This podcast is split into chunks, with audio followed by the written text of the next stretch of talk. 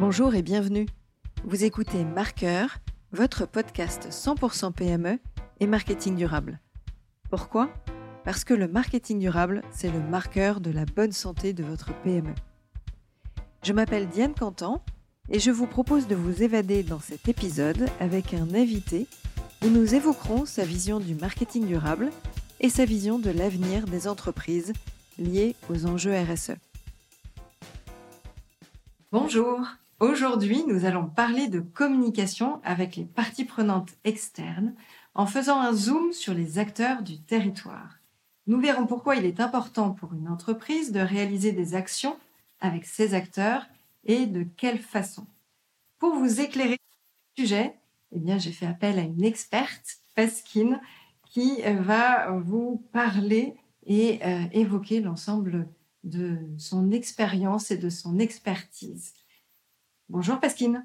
Bonjour Diane, ravie d'être avec toi. Plaisir partagé, c'est évident. Avant de démarrer, je te laisse te présenter pour nos auditeurs. Avec plaisir. Bonjour à toutes et à tous. Donc je suis Pasquine Albertini. Je suis euh, consultante en démarche RSE depuis presque deux ans désormais, après un long passé euh, à des postes euh, en matière de direction de la communication et des relations institutionnelles, essentiellement dans le transport maritime. J'exerce principalement euh, sur deux points de la RSE qui sont précisément l'engagement social côté collaborateur et l'engagement sociétal avec les fameuses parties prenantes externes. Voilà, notre sujet aujourd'hui. Exactement. ce zoom-là. Est-ce qu'on raconte comment on s'est rencontrés, Pasquine? Mais bien sûr. Alors, on s'est rencontrés grâce à la très précieuse Envie School, initiée par Catherine Barba et sa, et sa team de choc, une école dédiée aux indépendants, une communauté d'indépendants avant même d'être une école. Et on s'est rencontrés dans ce cadre-là et, et ça a bien matché. Voilà. Complètement. On a eu la chance de participer à nos workshops euh, hebdomadaires, d'être dans notre petit groupe de travail.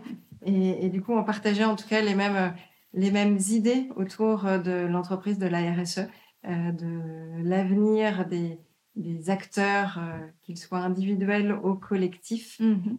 par rapport aux engagements et aux dérèglements climatiques de manière, de manière globale. Tout à fait. Donc c'est pour ça que je souhaitais te donner la parole aujourd'hui. Alors si on parle de ton sujet, quelle est la définition pour toi de l'ancrage territorial?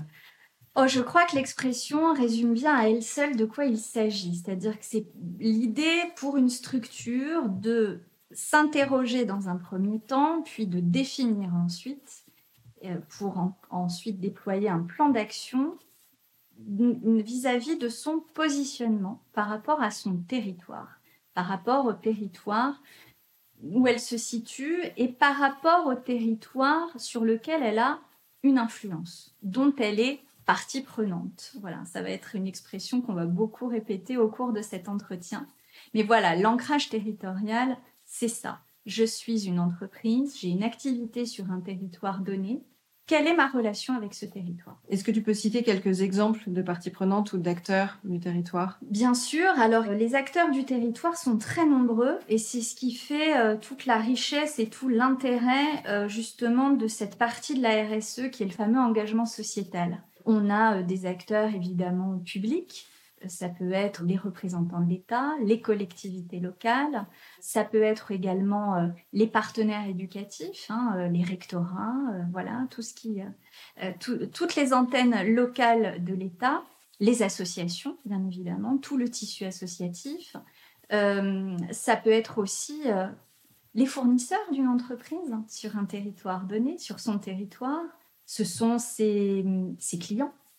Euh, les clients sont une partie prenante tout à fait euh, importante.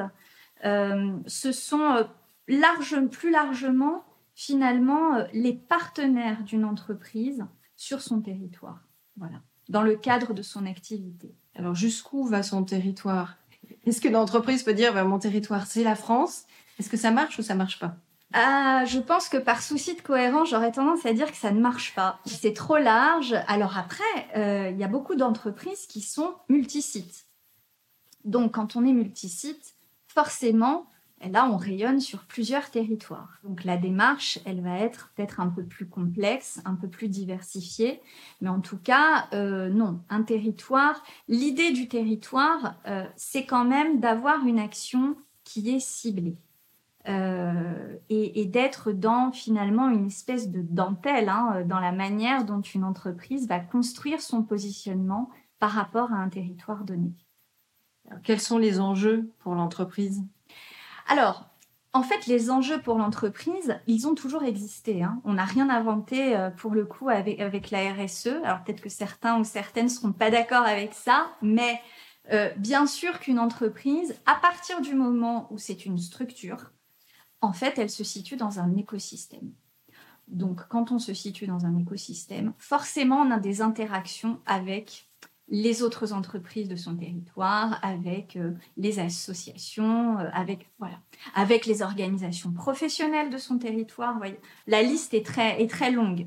Euh, donc on n'a rien inventé. On a formalisé avec la RSE cette partie-là de, de, cette dimension-là de l'entreprise. Et puis le point positif, c'est surtout que on a commencé à, travailler et à réfléchir un peu plus en profondeur et avec finalement aussi un état d'esprit un peu nouveau sur la manière dont une entreprise pouvait rayonner sur son territoire. On est un petit peu euh, sorti, et ça suppose quand même de sortir de la logique purement économique, de dire bah, une entreprise finalement c'est une structure qui euh, doit faire des profits. Voilà. Euh, la bonne santé de mon entreprise, je vais la mesurer au profit euh, qu'elle a réalisé et à sa dynamique économique. Alors évidemment, la dynamique économique, c'est une composante, mais il n'y a pas que ça. Et puis surtout, la dynamique économique, elle a des répercussions sur le territoire. Et elle est aussi, quand elle est bien orientée, elle est aussi un vecteur d'ancrage territorial très important. Donc tu cites l'enjeu business, purement euh, profit. Euh, mais il n'y a pas que. Donc l'enjeu social ou sociétal, euh, quels sont les exemples? Alors, en fait, ça c'est un, je dirais, c'est, j'énonce une, une vérité, enfin un fait qui est connu de tous. L'entreprise aujourd'hui, alors évidemment, encore plus à notre époque, sous la pression de toutes les mutations de la société qu'on connaît, euh, qui vont évidemment de la pression environnementale grandissante jusqu'à la quête de sens, hein, qui apparaît de manière de plus en plus prégnante chez les collaborateurs sur quel est le sens de tout ce que je fais dans mon travail. Ça je dirais, toujours existé, mais là, ça a pris une autre dimension.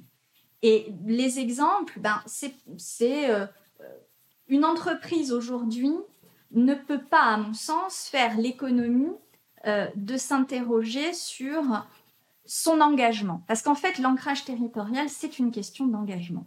Et on voit bien aujourd'hui que les entreprises, par exemple, qui attirent euh, des collaborateurs, qui attirent des talents, ce sont des entreprises qui, évidemment, à la fois affichent une bonne santé financière, parce que ça, il faut jamais le perdre de vue, mais ce sont aussi les entreprises qui démontrent qu'elles ont incorporé dans leur stratégie économique une composante que l'on va appeler RSE pour être très large. Mhm. Mais elles ont incorporé dans leur stratégie globale d'entreprise euh, une stratégie territoriale qui, va, qui peut prendre différentes formes. Ça peut être, je suis, euh, alors je vais parler de ce que je connais, je suis une compagnie de transport maritime. En France, le transport maritime n'est pas toujours extrêmement bien connu même si euh, la France est un pays euh, avec euh, une zone maritime tout à fait conséquente. Et donc, eh bien, je vais, je vais m'engager, moi, en tant qu'entreprise, à promouvoir les métiers de mon secteur d'activité. Alors, aujourd'hui, ça vaut pour le transport maritime que je connais bien. Ça vaut pour, je pense, beaucoup, beaucoup de secteurs voilà, qui sont en, en tension. Donc, c'est, alors à partir de là, une fois que je en tant que chef d'entreprise, une fois que je considère euh, que c'est pour moi une priorité, en tout cas une priorité de ma structure, bah, c'est de me dire comment je fais.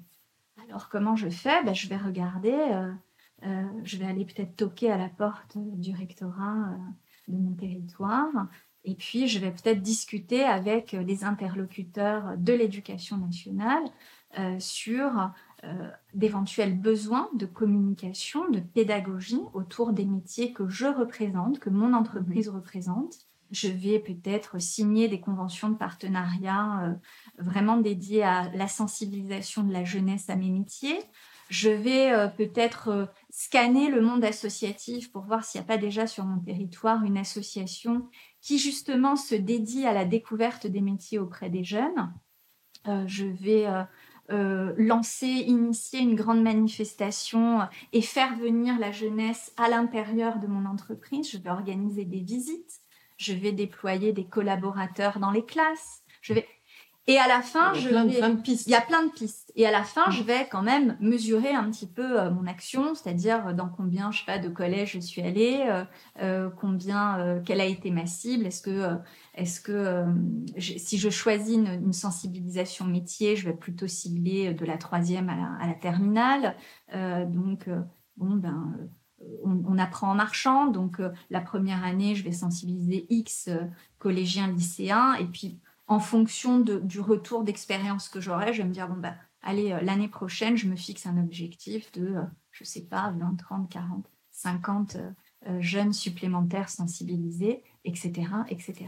Là, pour voir les effets de ces actions-là, on est clairement sur du long terme. On est sur du long terme. Alors, les effets, euh, c'est très dur de mesurer les effets et je pense que le- le- l'enjeu euh, de certains pans de la RSE, c'est d'aller toujours plus loin justement dans la mesure, de la même manière que dans le cadre d'un pilotage financier, économique, on a des outils depuis très longtemps qui sont très rodés. Bien sûr qu'on a des outils de mesure de l'impact environnemental, de l'engagement social et de l'engagement sociétal, mais je pense que ces outils, euh, ils ont besoin aussi parfois de encore de mûrir. Mais ne serait-ce que déjà, et puis par exemple, pour reprendre le- le- l'exemple de la sensibilisation jeunesse, c'est un pari. Alors, il y a des moyens, par exemple, je sais pas, mais euh, ne serait-ce que euh, quand on est dans une filière dans laquelle, par exemple, il y a un concours particulier pour accéder à certains métiers, je peux éventuellement avoir une vue euh, statistique sur le nombre de- de- d'inscrits à ce concours qui viennent de mon territoire. Est-ce que ce nombre d'inscrits a augmenté par rapport à il y a deux ans quand moi et peut-être d'autres n'avions pas encore commencé ces actions de sensibilisation Est-ce qu'il y a un effet direct lié? Peut-être. Euh, en tout cas, c'est un pari. Mais c'est en faisant ce genre de pari euh, que l'on arrive quand même à faire bouger les lignes. Et puis surtout, il y a des mesures qui sont quand même simples. Euh, c'est aussi déjà le nombre d'élèves sensibilisés, par exemple. C'est aussi le travail des thématiques. Euh, se dire que je vais euh, euh, telle année prioriser, je sais pas, un métier en particulier dans mon activité, puis que l'année prochaine, j'orienterai peut-être plus sur tel autre, tel autre segment, telle autre profession de mon activité. Il y a plein de manières quand même, en tout cas dans un premier temps, de, mesurer le parcours accompli. Voilà. Tu cites, ou en tout cas tu as cité que potentiellement dans cette démarche-là, on peut aller au-delà de l'entreprise et donc de voir euh, nos concurrents potentiellement, parce que c'est la mise en avant du, du secteur, du marché. Oui. Euh, le concurrent de l'entreprise rentre euh, dans ces parties prenantes euh, du territoire ou pas? Euh, de toute façon, les parties prenantes d'un territoire, elles sont aussi économiques. Donc ça peut être les représentants euh, de mon secteur d'activité, ça peut être euh, les branches des la branche de mon organisation professionnelle au niveau local, mais c'est aussi les entreprises avec qui je travaille, qui parfois aussi sont mes concurrents. Euh, et c'est là où, euh, ben là, on, arrive un peu à ce que je disais tout à l'heure, c'est-à-dire qu'on a d'un côté la logique économique qui, est là et qui sera toujours là, mais à un moment donné, c'est un petit peu comme les partis politiques.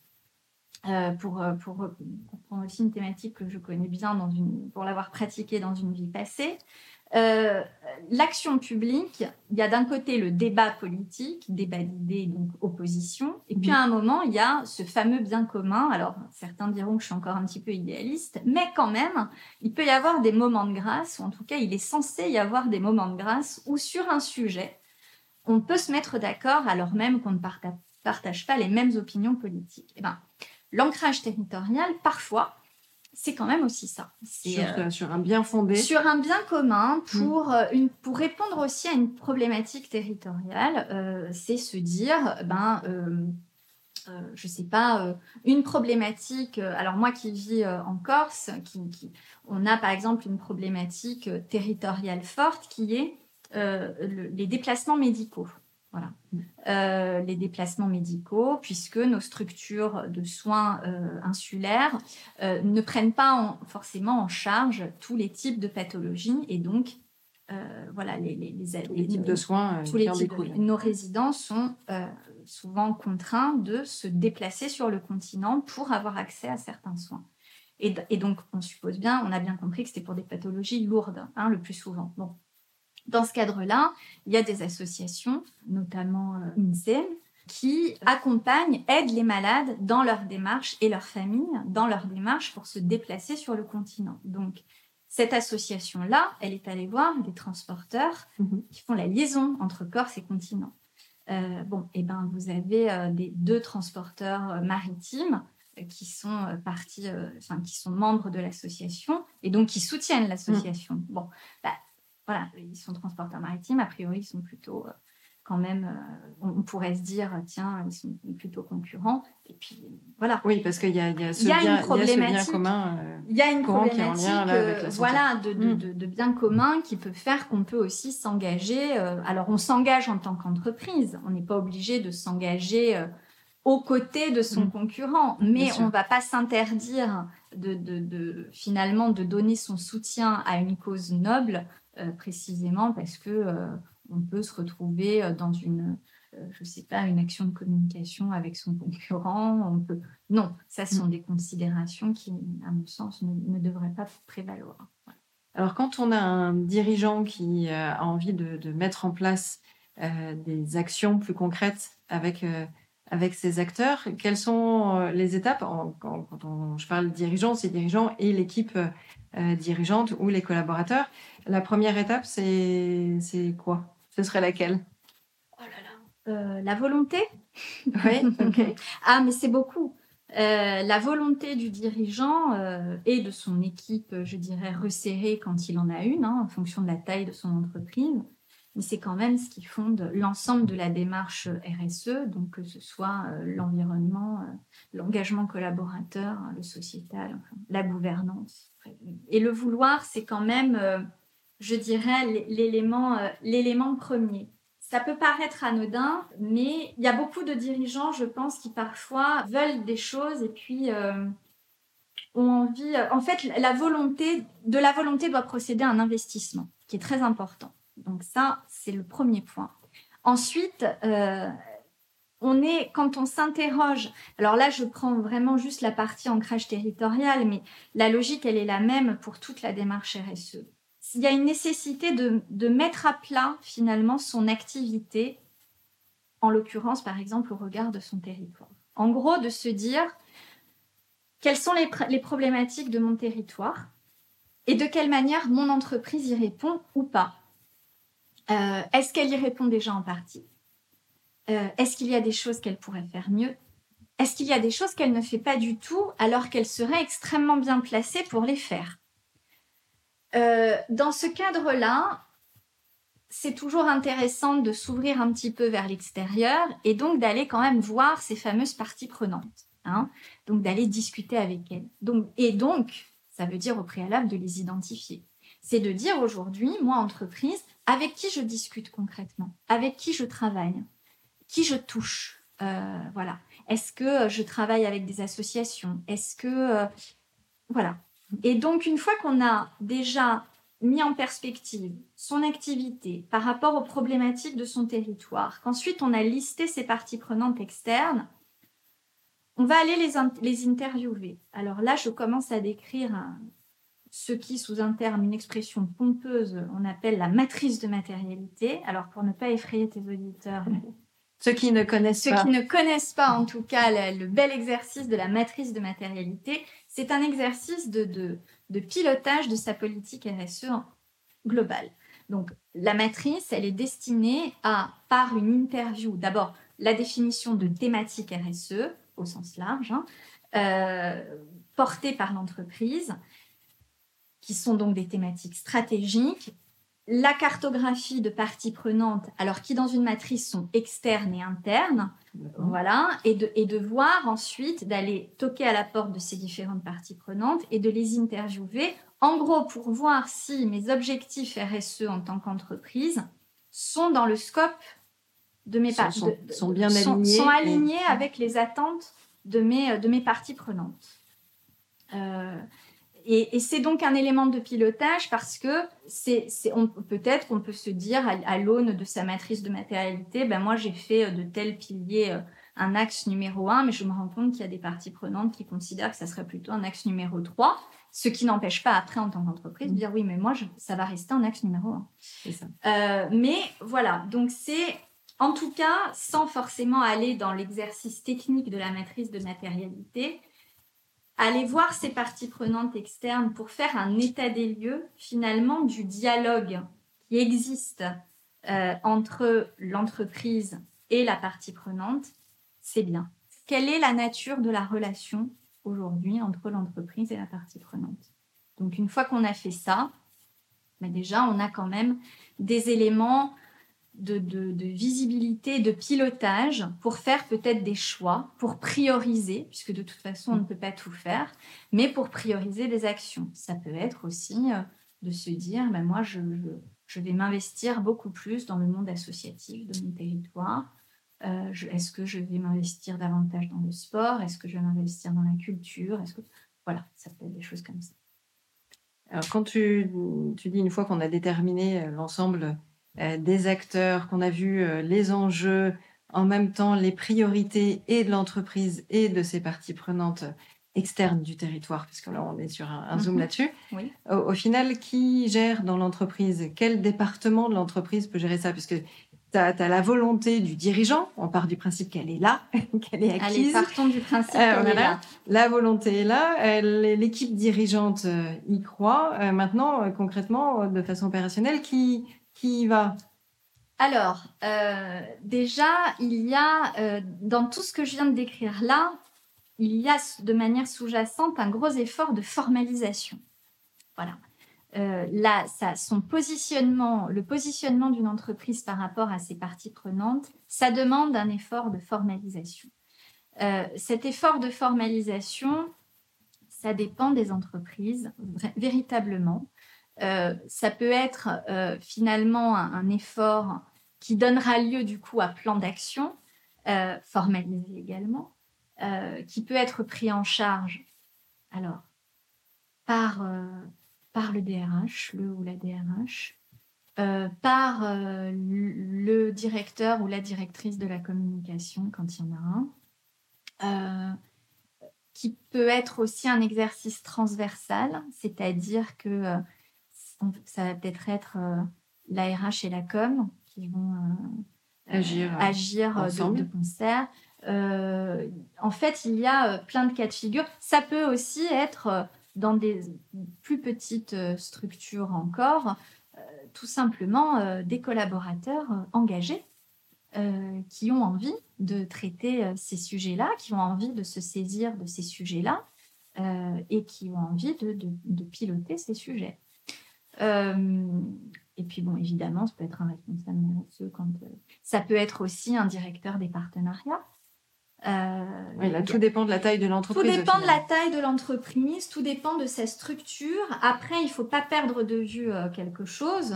c'est que là, on parle beaucoup du dirigeant, de l'équipe dirigeante, etc. oui, mais c'est comme pour toutes les autres branches de la RSE, il y a la nécessité d'embarquer ses mmh. collaborateurs. Et quand même, l'ancrage territorial rejoint euh, le travail, là encore, de ce que l'on appelle désormais la marque employeur. La fameuse, mais on n'a rien inventé là non plus, hein, c'est-à-dire qu'une entreprise, elle a toujours eu une image mm. de marque en tant que recruteur, en tant voilà, qu'employeur. Mm.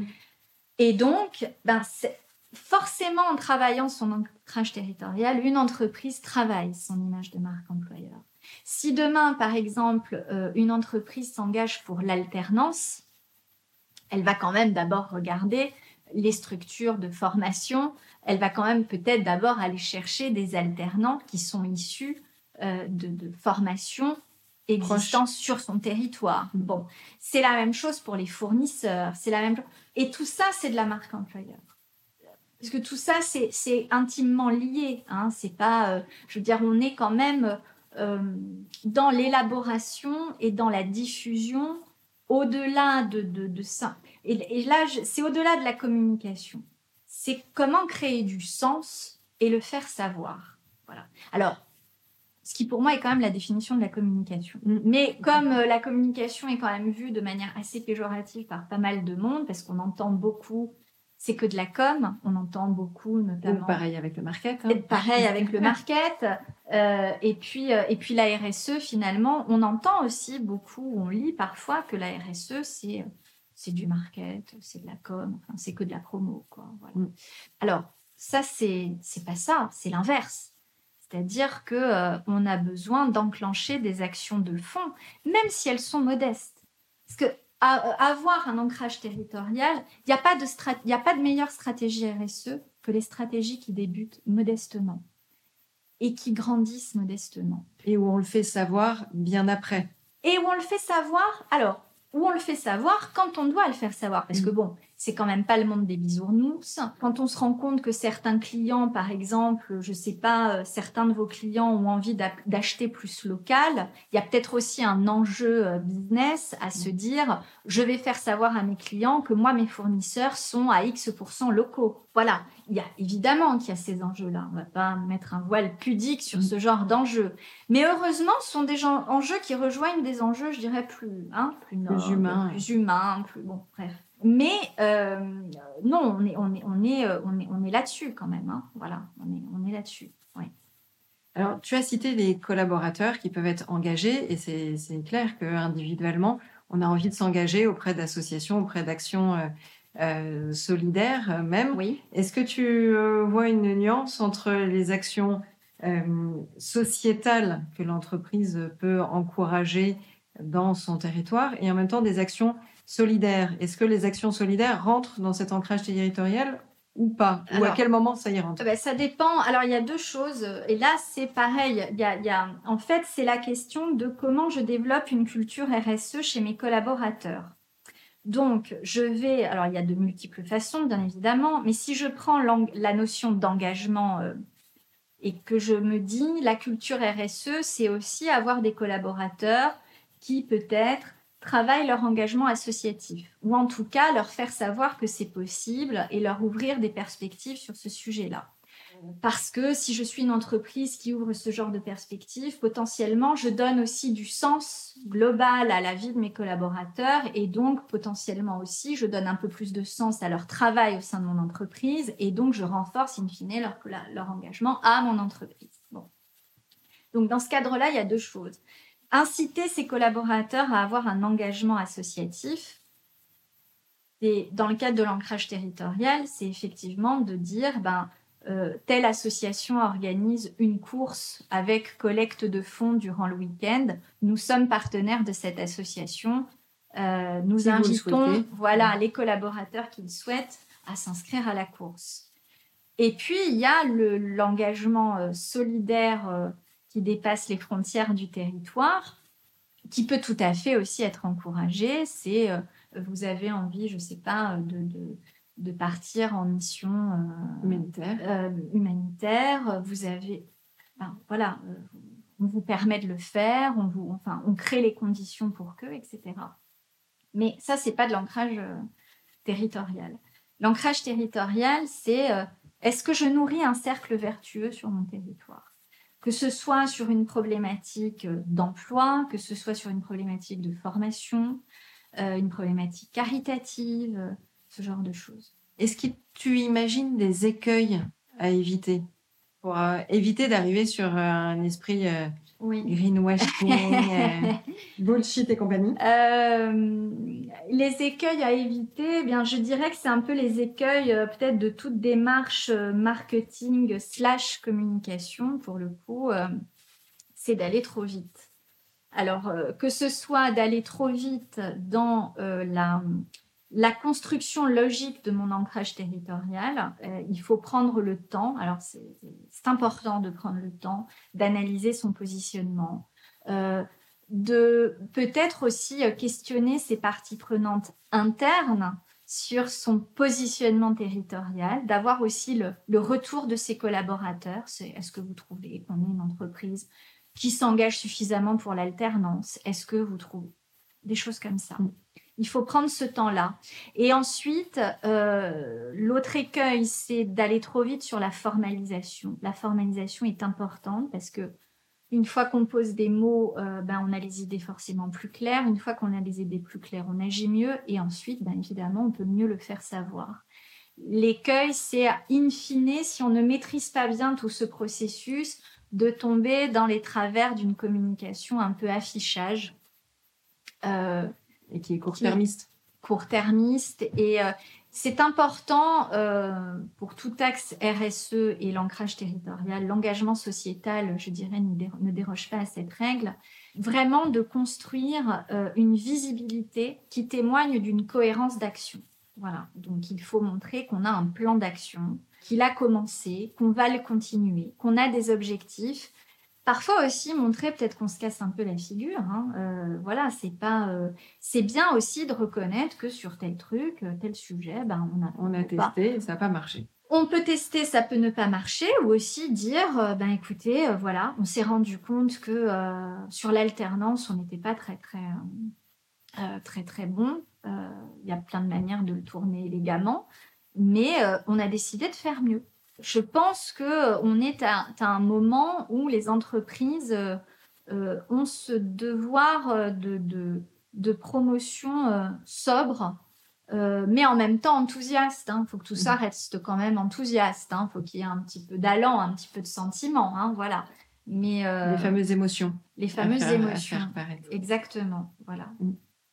Et alors, généralement, dans ton vécu ou dans ton expérience, est-ce que les entreprises font appel à des personnes ou des cabinets ou des agences externes pour les aider euh, dans, cette euh, définition d'acteurs territoriaux, euh, d'enjeux, de formalisation, de positionnement, d'action, de plan d'action, etc.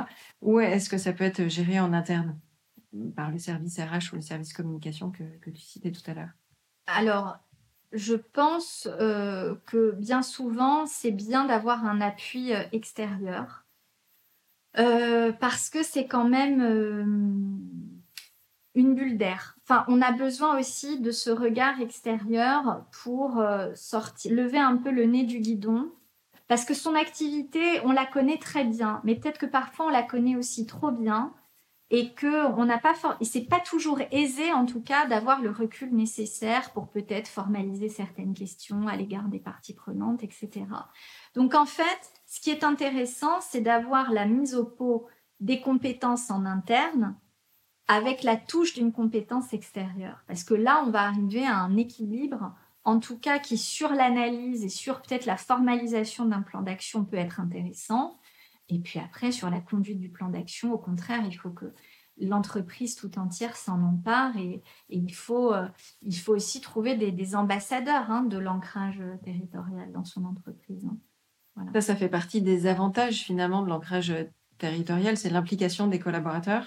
C'est un levier, pour moi, c'est étroitement lié à la marque employeur. Parce que pour moi, c'est quand même un levier aussi euh, de, de oui, d'engagement collaborateur alors même si l'ancrage territorial, euh, ça peut être aussi les retombées économiques, hein. c'est-à-dire euh, faire mesurer pour une entreprise son empreinte économique à l'échelle d'un territoire, c'est-à-dire réaliser son empreinte territoriale, mmh. mesurer ses retombées économiques directes, indirectes, euh, la création d'emplois, etc ça fait tout à fait partie hein, de, l'ancrage territorial. Donc, c'est là où, encore une fois, euh, euh, ranger euh, l'économie et la performance économique dans, dans une case et puis tout le reste, je dirais plus humain, dans une autre case, à mon sens, aujourd'hui, est de plus en plus une erreur.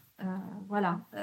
mais oui, c'est l'ancrage territorial, c'est une composante très dynamique de la marque employeur et les deux vont de pair, à mon sens. Est-ce que tu vois d'autres avantages? Oui, un avantage, je pense, de, productivité. Hein. Je pense qu'on est dans, quand même dans une époque où, euh, vu qu'on est tous assaillis par un flot d'informations continues, euh, c'est bien d'avoir aussi euh, des occasions en tant que collaborateur de, de s'oxygéner et donc d'être en contact avec des publics ben, qui parfois euh, nous renvoient à des questions sur notre activité professionnelle auxquelles on n'aurait pas forcément pensé. Je pense euh, notamment à des, à des publics un peu plus jeunes ou quand il faut répondre à des questions sur les métiers sur, mmh. euh, ou sur le traitement des déchets. par exemple, j'ai, je peux citer une entreprise qui est Air Corsica avec qui je travaille actuellement, qui, est donc le premier transporteur aérien de Corse, et qui euh, a une stratégie RSE qui s'appelle Ambition et 2025.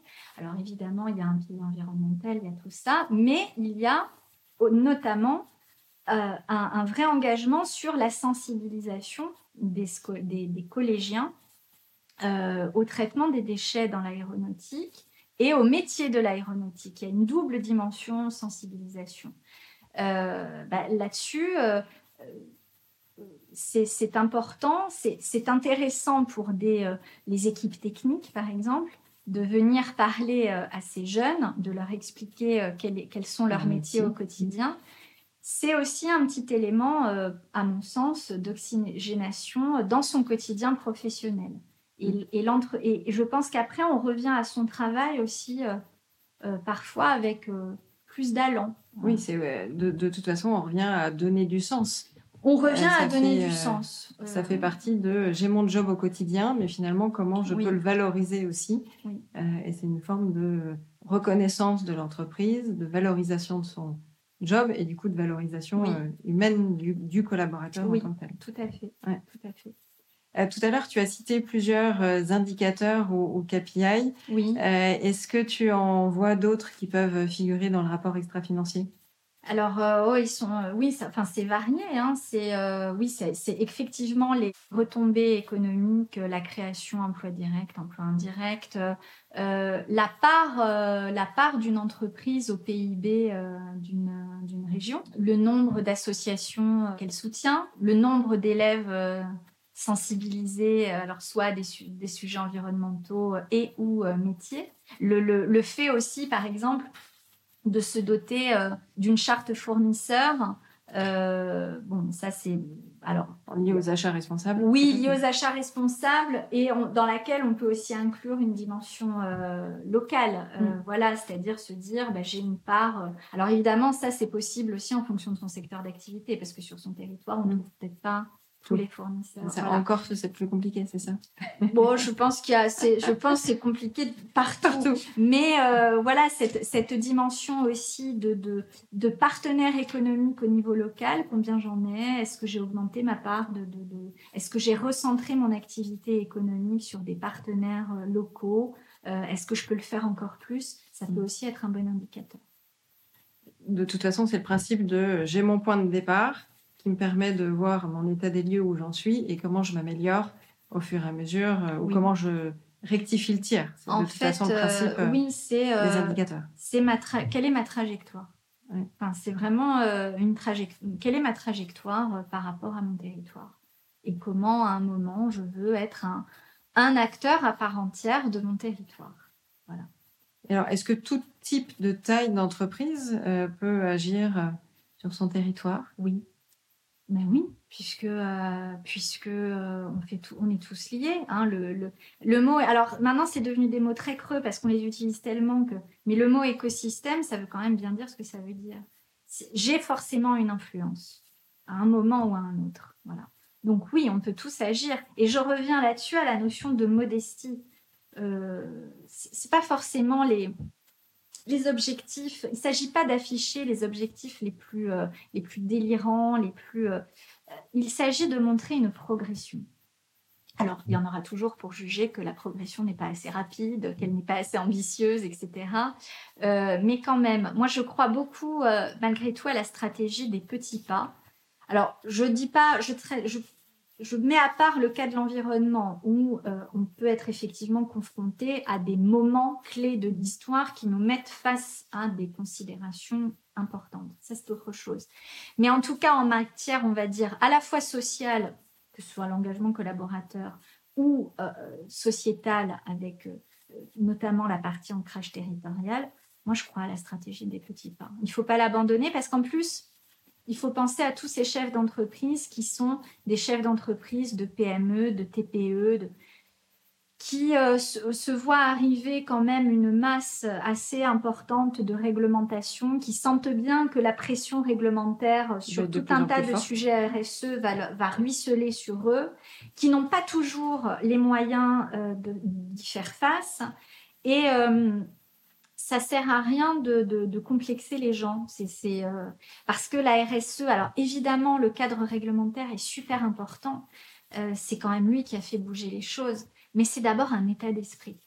Et cet état d'esprit-là, c'est pas parce que vous êtes une toute petite entreprise que vous pouvez pas l'avoir, bien au contraire. Mm. Ok. Du coup, ça me fait rebondir euh, en même temps que, que je t'écoutais sur des actions de mon ancrage territorial que je faisais sans l'avoir euh, réellement pris, euh, pris en, considération, euh, comme ça, autour des métiers du marketing ou de la sensibilisation sur le numérique responsable que j'ai fait effectivement dans, les, dans les écoles aux alentours de mon, de mon, territoire local. Donc typiquement, je rentre dedans en étant une petite structure. Donc c'est possible. Tu vois est-ce que tu vois d'autres points de, sujet avant qu'on aborde à mes questions euh, classiques que je pose à mes invités en lien avec, avec le podcast? Est-ce que tu aurais, euh, je ne sais pas, trois mots de conclusion sur euh, les conseils à donner à des dirigeants ou des équipes dirigeantes? Oh Oui, il y en a un, n'ayez pas peur. Oser. Oser. oser ça, euh, revient à notre formation en vie, tout ça. Oui, euh, oser, en fait, euh, oui, c'est quand même un changement de paradigme malgré tout. de Alors, je vais parler un petit peu plus largement, mais de s'engager dans une démarche RSE véritablement, c'est vrai que ça amène à un changement de paradigme de son activité. et de s'interroger sur son positionnement par rapport à aux acteurs euh, de son territoire, c'est sûr que ça oblige probablement parfois à sortir de sa zone de confort. Et qu'on a souvent tendance peut-être à se dire, je n'ai pas le temps, euh, j'ai d'autres priorités. Mm. Euh, et la première des priorités, c'est, il faut que je fasse tourner ma boîte. Bien sûr, mais probablement aussi que les entreprises fonctionneront d'autant mieux qu'elles prend économiquement, qu'elles mm. prendront ce temps de recul et de, faire ce travail d'interrogation de moi entreprise par rapport euh, au reste du monde, quoi. Voilà, où mm. j'en suis, comment je me positionne.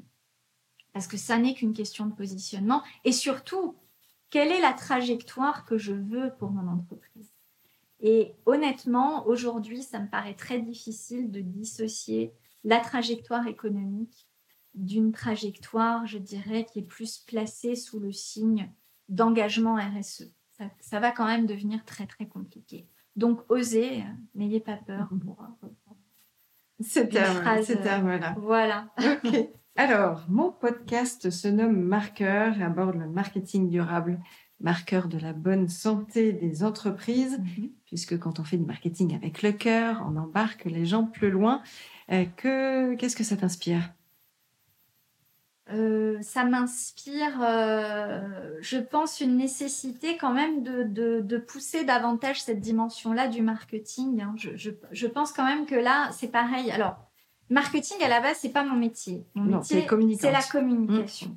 Mais j'ai quand même l'impression que euh, nous sommes victimes de beaucoup d'a priori euh, sur le, voilà, ça n'est que les phrases qui commencent par ça n'est que de la com, ça mm. n'est que euh, est-ce que tu peux euh, les, injonctions de rends-moi ça joli, mm. voilà que, vous entendez probablement en marketing aussi, hein, voilà. alors là, il faut, c'est des stéréotypes à casser et à casser. Et je pense que justement, la, notion de durabilité est une formidable opportunité aussi pour le marketing, à la fois de, casser euh, cette, ces stéréotypes-là, et puis surtout quand même aussi parfois de se remettre un peu en question. Voilà. Je pense que durabilité et marketing, c'est quand même un tandem qui a beaucoup vocation à se bousculer. La durabilité bousculant quand même beaucoup plus le marketing que l'inverse, à mon avis. Mm-hmm. Mais c'est très bien. Euh, maintenant, euh, très attentive et très curieuse de voir ce qu'il en ressortira dans les prochaines années. On en est encore euh, aux, prémices, même si de nombreuses structures et entreprises ont déjà initié beaucoup de choses, notamment sur l'analyse du cycle de vie du produit mhm. et, la recherche et la réflexion hein, du, fond, de l'utilité du produit même à la base. Mais effectivement, après, tout est, tout est lié, la, la, communication, évidemment. Est-ce que tu t'es mis à la place de quelqu'un récemment? Ah là là, comme mon métier, euh, ça reste aussi, euh, ça, c'est la communication. Mon métier de base, c'est la communication euh, corporate et institutionnelle. Et dans ma pratique de consultante en démarche RSE, ben, forcément, j'interviens aussi, j'interviens en aval et j'interviens en amont. Donc en fait, je passe ma vie à me mettre à la place de quelqu'un. Mm. Euh, Donc, tu vois, tu fais du marketing aussi. Je, mais je n'en doute absolument pas. Mais euh, oui, je me mets à la place. Euh, je me mets à la place constamment. déjà, je me mets à la place de mes clients. Ensuite, je me mets à la place des gens à qui je m'adresse, mhm. c'est-à-dire des cibles aussi de mes clients. je me mets parfois à la place des dirigeants pour lesquels je travaille ou j'ai travaillé. Euh, et avec aussi la nécessité à un moment de me remettre à ma propre place aussi, hein, c'est-à-dire d'arrêter l'exercice de schizophrénie euh, pour, euh, pour trancher certaines questions, etc. Mais oui, il faut on, passe, on passe notre temps quand on fait de la communication à se mettre à la place des autres. Adapter de toute façon le discours et le message que tu vas afficher, expliquer. C'est l'adapter et c'est euh, euh, s'assurer de sa cohérence et de sa crédibilité. Voilà. Il y a quand même une notion qui est très importante, c'est de, la, confiance hein, dans le discours que les gens ont dans le discours qu'on est en train de leur, euh, de leur soumettre. L'adhésion et la confiance. Donc, il y a quand même une, une responsabilité qui va au-delà de rend ça joli s'il te plaît. C'est la sincérité des messages. La sincérité et le caractère avéré. voilà. Un message doit forcément reposer sur une preuve. Ça ne veut pas dire que le message est parfait. Et ça ne veut pas non plus dire que la preuve est, parfaite. Mais au moins, on, Mais au moins, les informations. On, montre que mm. euh, on peut justifier de ce qu'on avance. Voilà. Et après, le joli, de toute façon, est toujours subjectif. Exactement. Euh, une autre question par rapport à, toi et, tes enfants ou les futures générations. Est-ce que tu mhm. as un éco-geste que tu aimerais nous partager? Alors ça, c'est une question euh, délicate. Moi, elle m'a fait penser quand même euh, à euh, la responsabilité aujourd'hui qu'on a en tant que parents à effectivement éduquer nos enfants sur des éco-gestes alors que nous-mêmes, on n'y a pas forcément été... enfin, moi, je suis de la génération années 80, donc c'était plutôt pas beaucoup d'éco-gestes, hein, beaucoup d'insouciance. Mhm. Euh, les éduquer à ces bonnes pratiques sans les culpabiliser. Parce que quand même, c'est une génération où ils ont quand même un certain nombre de sujets euh, sur mhm. qui pèsent sur leurs épaules. Euh, et bon, alors au-delà de ça, en ce moment, moi, je focalise beaucoup sur la, gestion de l'eau. Mhm. Voilà. les bons gestes, économiser l'eau, avoir conscience du fait que c'est une, quelque chose de précieux, tout en esquissant le fait que ça deviendra de plus en plus précieux dans l'avenir, mais sans trop les angoisser non plus, mm. voilà, parce qu'ils méritent pas non plus de porter cette angoisse-là. Et ça marche, ma fille. ma fille a établi un plan d'action, propre plan d'action pour économiser l'eau. Donc, en fait, c'est agréable aussi de voir, euh, elle a 10 ans, et c'est agréable aussi de voir que finalement, euh, parfois une phrase d'explication très simple euh, suffit à ce que ben, l'enfant, et il est de son époque, l'enfant, forcément, mm. il s'en saisit lui-même et, il invente lui-même et il s'adapte. Et, il, a, il a aussi de lui-même des éco-gestes assez importants. Après, bien sûr, il y a le tri, il y a l'achat responsable, les, euh, les, lingettes euh, voilà, qui ne sont plus jetables. On essaye de supprimer euh, à la maison le maximum, de, produits jetables. Voilà, des choses comme ça. Mm. C'est de la pédagogie, c'est des actions de tous les jours. C'est des actions de tous les jours, c'est de la pédagogie et c'est devenu partie intégrante du volet éducatif, Mm. en tout cas chez moi. Mais c'est pas parfait, hein, voilà, évidemment. On est là toujours que pour s'améliorer. Exactement. Est-ce que tu penses à un invité? Je pourrais convier à un prochain épisode Euh, oui, alors j'ai pensé, et je lui en ai pas parlé, donc comme ça il sera bien surpris quand euh, je, lui enverrai le, podcast à écouter. Euh, j'ai pensé à Pierre Mingui, qui est euh, directeur commercial et marketing, et marketing pardon, de la compagnie maritime Corsica Linea, euh, compagnie euh, pour laquelle hein, j'ai eu le grand plaisir de, de travailler. Voilà, notamment en tout cas pour le transport maritime, moi j'ai assisté à toute euh, la, le cheminement de, ce secteur vers sa transition écologique et à un moment aussi comment voilà, tout- toutes ces mutations se sont faites euh, et se font toujours, bien évidemment. Et euh, pourquoi euh, Pierre Mingui? Ben, Parce qu'il travaille dans une compagnie maritime qui a vraiment d'emblée dès sa création, c'est une jeune compagnie hein, qui est née en 2016 et qui a posé sa stratégie autour de trois piliers. Voilà, donc il y a un pilier satisfaction client, il y a un pilier euh, engagement euh, sociétal et il y a un pilier engagement euh, euh, environnemental. Voilà. Et je trouve que c'est euh, intéressant, euh, ce serait intéressant d'avoir son, voilà, son point Son de point vue de vue. market- ma- marketing et en même temps voilà, dans une entreprise de transport. Euh, Donc à creuser prochainement avec lui s'il est c'est une d'accord. piste, voilà. Évidemment. Et l'avenir nous dira s'il sera d'accord ou pas. Voilà. Ok.